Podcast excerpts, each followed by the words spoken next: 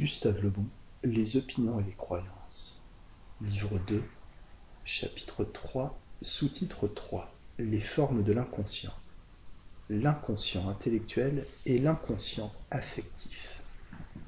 On peut, je crois, établir trois catégories distinctes dans le monde de l'activité inconsciente.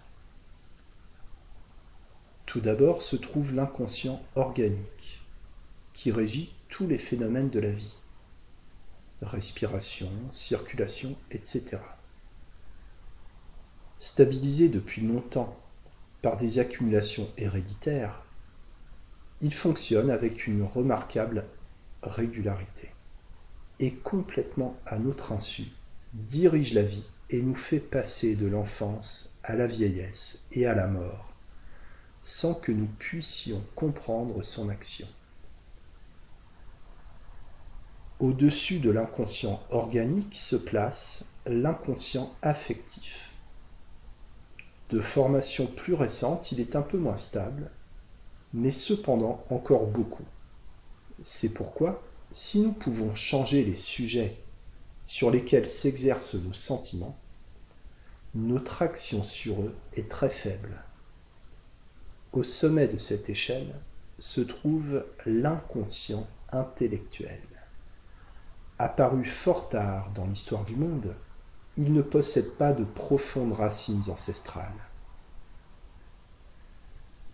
Alors que l'inconscient organique et affectif ont fini par créer des instincts transmis par l'hérédité, l'inconscient intellectuel ne se manifeste encore que sous forme de prédisposition et de tendance, et l'éducation doit le compléter à chaque génération. L'éducation a beaucoup de prise sur l'inconscient intellectuel, précisément parce qu'il est moins fixé que les autres formes de l'inconscient. Elle en exerce au contraire très peu sur les sentiments, éléments fondamentaux de notre caractère fixé depuis longtemps. L'inconscient affectif est souvent un maître impérieux, indifférent aux décisions de la raison.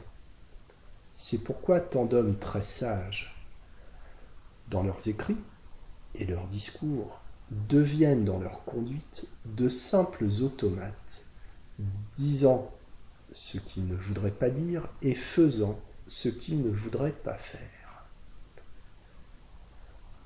Il résulte des explications précédentes que l'intelligence n'est pas, ainsi qu'on l'a cru longtemps, le facteur le plus important de la vie mentale. L'inconscient élabore et les résultats de cette élaboration arrivent tout formés à l'intelligence, comme les mots qui se pressent sur les lèvres de l'orateur. La grande force de l'inconscient est de marquer d'une précision particulière tout ce qu'il exécute.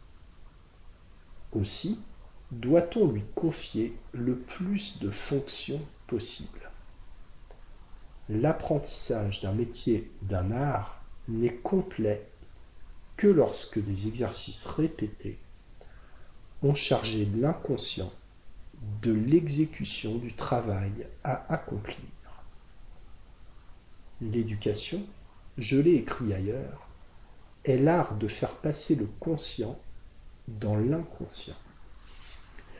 Mais nos limites d'action sur l'inconscient ne sont pas très étendues. La biologie moderne a banni depuis longtemps, avec raison, la finalité de l'univers. Et cependant, les choses se passent souvent comme si elles dominaient leur enchaînement. Toutes nos explications rationnelles laissent la nature pleine d'impénétrables.